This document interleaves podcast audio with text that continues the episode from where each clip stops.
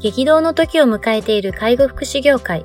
ポッドキャスト介護福祉ビジネススクール松田光一のトップオブローカル、大手外資系アパレル会社のトップセールスマンから介護福祉事業経営者に転身した松田光一がこれからの介護福祉経営に求められるものについてお伝えしていきます。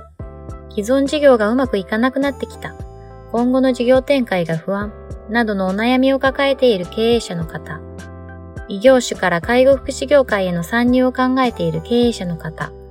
これからどんどん事業を拡大していこうと考えている経営者の方など、介護福祉ビジネスの入門から応用まで様々なステージの方に楽しんでいただける番組です。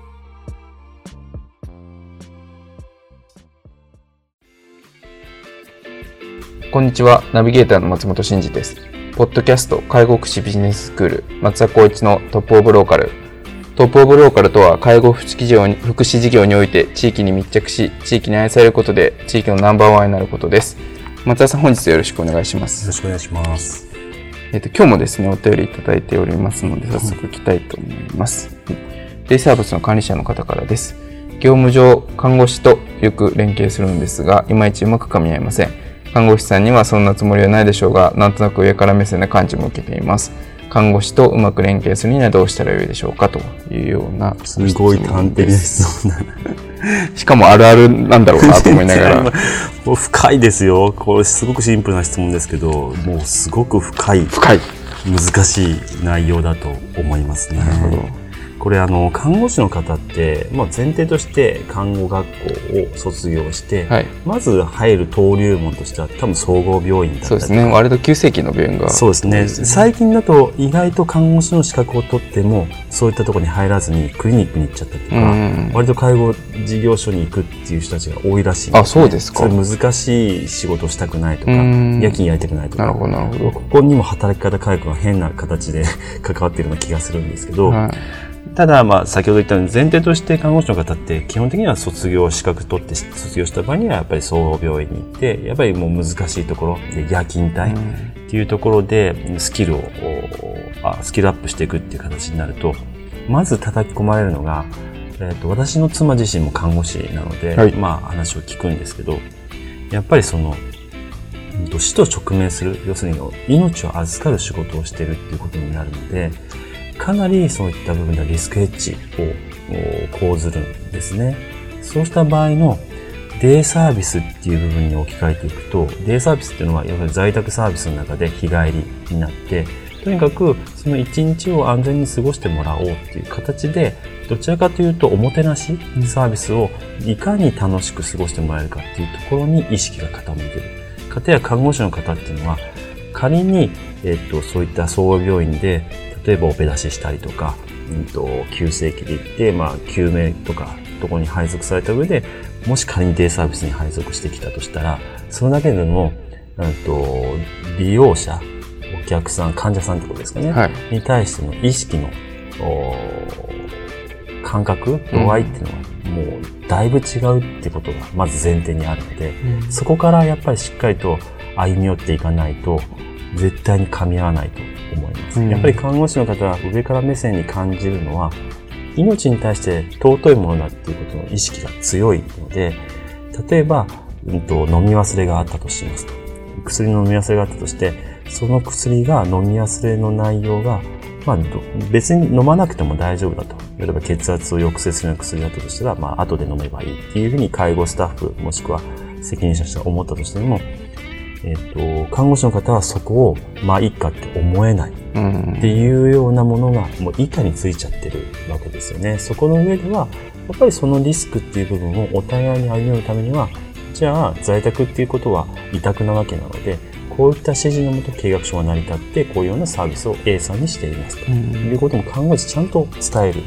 で、看護師の役割として何をしなきゃいけないかっていうことを、管理者もしくは経営者の方が必ず前提として伝えていく、うん、まあ、いつも言うようにその雇用契約前の段階でうちの事業所での看護師の役割としてはこういうことをやってもらいます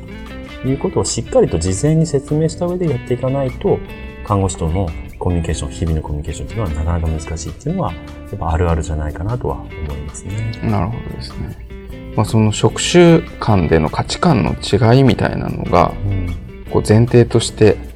やっぱ生じやすいっていうことですよね。そうですね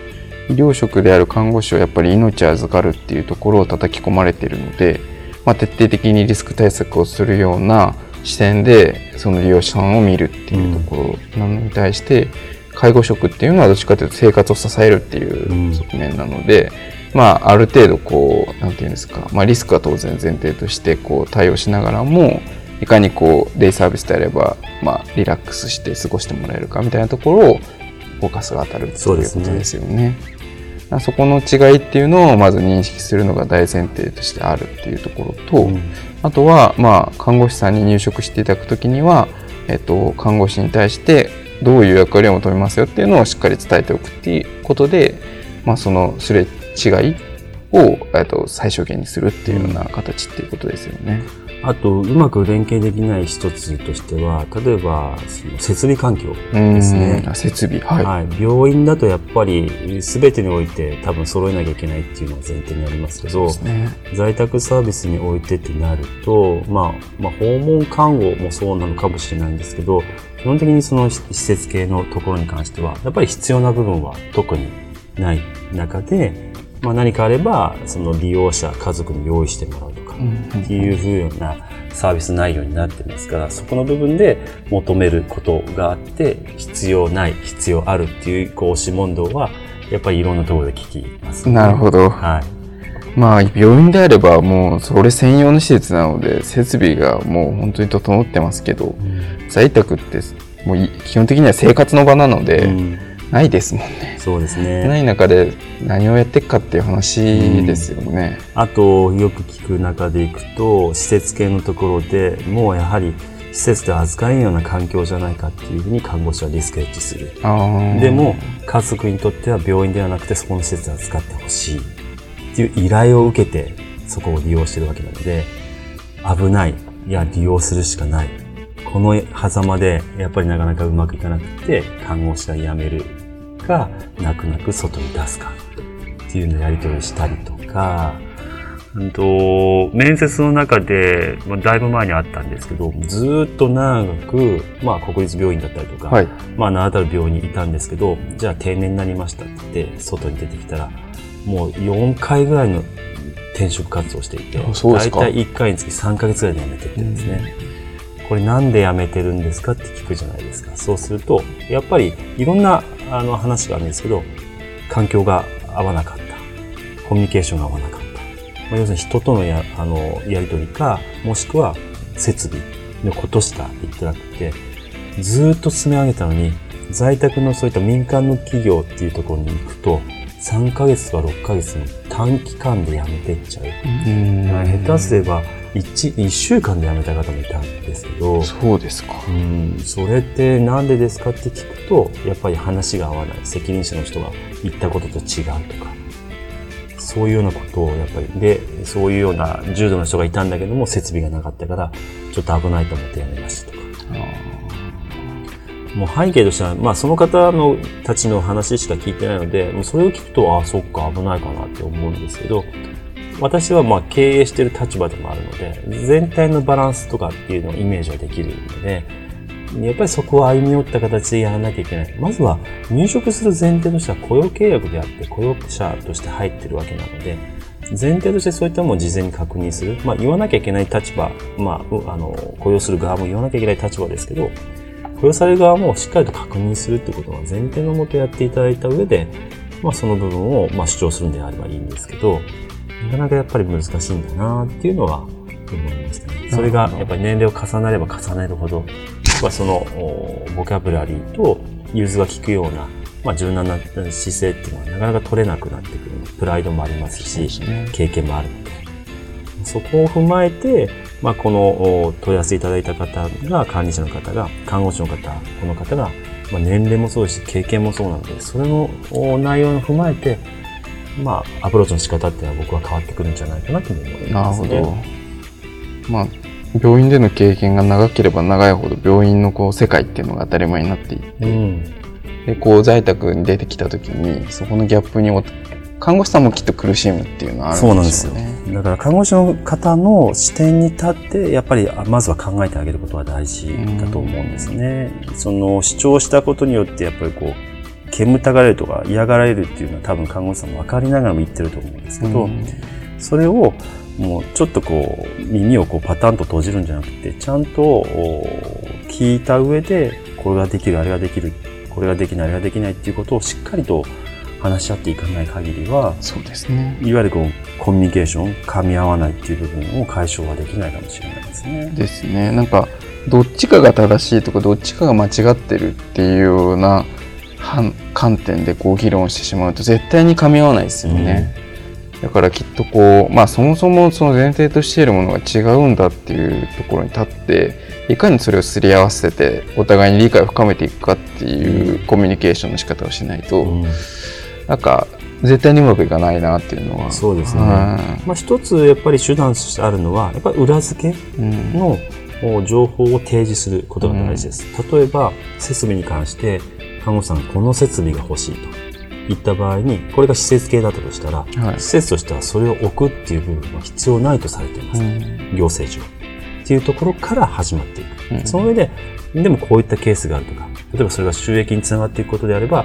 えっと、購入をして、それを設備を整えてあげるっていう判断でもいいし、うん。いや、それは全然収益につながらないとか、いろんな側面で見て考えた時に、申し訳ないけど、今のこの環境でこういう形でやってくださいっていう提示をするとか、うん。それでやっぱダメだって思っちゃったら、もしかしたら離職につながるかもしれないですけども、今節丁寧に、やっぱりちゃんとした、あの、建設的な話をしなければ、やっぱり人間として、看護師というよりも、人間としてやっぱり納得できない部分が出てくると思うので、それは必要じゃないかなっていうふうには思います、ね。そうですね。まあ、おどうお互いに折り合いをつけるかっていう話ですよね。多分、おどっちも間違ってないというか、そうね。観点が違うだけの話であって。ただこれも皆さんもしかしたら聞いてる方あるあるかもしれないですけど、結構看護師の方、剣幕を上げて話す人が多かったああ、なるほど。いや、これはこうだがこうなんですよ。ダメですよって言われてたら、わーってやっぱり皆さん、やっぱり看護師の方って、とても大変な仕事をしてるし、偉いっていうイメージがあるので、はい。言われちゃったらシュンとなっちゃって、関係性が悪化しちゃうってことがよくあるんですけど、一つもし看護師の方、もうこれも聞いていて、あ、もしかしたら私強く言っちゃってるなと思ってるんだったら、もう少し柔らかく優しく言ってあげると、もっと建設的な話がそうでできると思いすね。うん。なんかでも分かる気がします。僕も結構看護師の方とコミュニケーションする機会ありますけど、うんやっぱこう肉食系の看護師の方は結構自分の正当性をこう強く主張するっていうのはやっぱあるみたい。ただ、ある方が、ある看護師の方が言ってたんですけど、やっぱり、その、医療の現場になると、優しく言ってるとか、ちょっと相手を尊重するよりも、自分を守らなきゃいけない。うん。それがミスにつながったりとか、後々大問題になった時に、そこで必ず強く主張しないと通らないっていう可能性があったりするんですよね。うんそしたら後々あなたのミスですよ。ミスミスでしょって言われちゃう。そうするとなんか必然的にこう強く言うような形になっちゃうっていうことを言ってた人もいて、その時に、まあ、確かになーって病院で何かあった時に、うん、どうですかねって言ってるよりは、いや、こうこうこうですから、こうしましょうって、パパパッと言わないと、ことは進んでいかないだろうなっていうのはちょっと思います、まあでもそうですね、きっと。命預かるってそれぐらい大変なことですからね。なるほどなだからやっぱりこう育ってきた経緯とかプロセスっていうのを、まあやっぱりしもう少ししっかりと、うんまあ、履歴書を読み返すなりして、あ、そっか、こういった病院にいたんだな、あ、こういった分野にいたんだな、っていう上で話をすると、ちょっと違うかもしれない。そうですね。確かに違ってるんだよっていう前提のもとに、こう話すっていうのは大事かもしれないですね、スタンスとして。うんうんなんかなんで分かってくれないんだとか、こっちが分かって看護師さんが降りてくれればいいとか、うん看護師さんもそれはか介護側が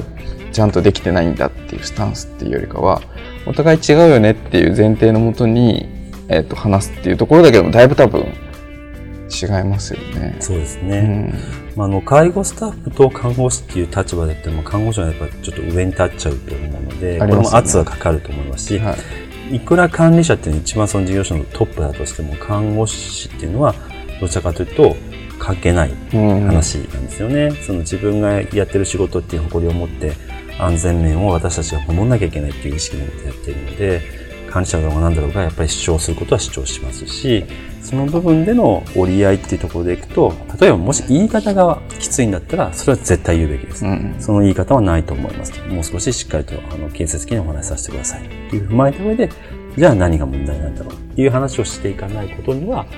解決策はないんじゃないかなとそうで思いますすね。ね。まあその病院っていう世界がもう本当にこうピラミッドとかヒエラルキーの世界なので、まあ、医師を頂点としてその下に看護師がいてみたいなそういうピラミッド型の組織ですけど、まあ、在宅ってどっちかっていうとネットワークじゃないですか、はい。い、かにこう役割分担しながらあの高齢者の方を支えるかっていう話なので、うん。そこのその構造の違いうん。を多分看護師さんも理解をしないといけないなと僕は思ったりする時もあるんですよね。なんであのまあ育ってきたというか し職業観をこう植え付けられるところがやっぱその病院っていう世界だったっていうところを、うん。まあしっかりこうこのデイサービスの管理者の方も理解いただいた上で、うん。まあどう折り合いをつけながらコミュニケーションしていくかっていうところを、まあ、探っていくっていうところしかないのかなっていう。そうですね。もし仮にもう少しやっぱり解決策を見出せないっていうんであれば、この噛み合わないそうお題目を教えてほしいです。そうですねこの内容の話した時にこんなことを言ってて、僕はこう思うんだけど、私はこう思うんだけど、相手はこう言ってきましたって言った時には、また違った、なんかこう、アドバイスというか、そうですねききっとそのポイントってそんななんていうんですか特殊なものじゃないですよね多分そうだと思う。あるあるですよね絶対あると思うんで、そこの引き出しは多分僕はあー出せるんじゃないかなと思いますね。じゃあ、あの、もし、こう、具体的にこういうことでは話がうまくいかないんだっていうのがあれば、またお便りいただいてとはいぜひおいうような。感じですかね。はい。わかりました。じゃあ、本日は以上させていただきます。ありがとうございまありした。がとうございました。ポッドキャスト介護福祉ビジネススクール松田光一のトップオブローカル。番組では介護福祉サービスに関するご質問を当番組の専用ウェブサイトより募集しております。番組 URL よりサイトへアクセスし、質問のバナーから所定のフォームへ入力の上送信をお願いします。URL は http コロンスラッシュスラッシュ tol.sense かっこセンスハイフン world かっこワールド .com かっこコムになります。皆様のご質問をお待ちしております。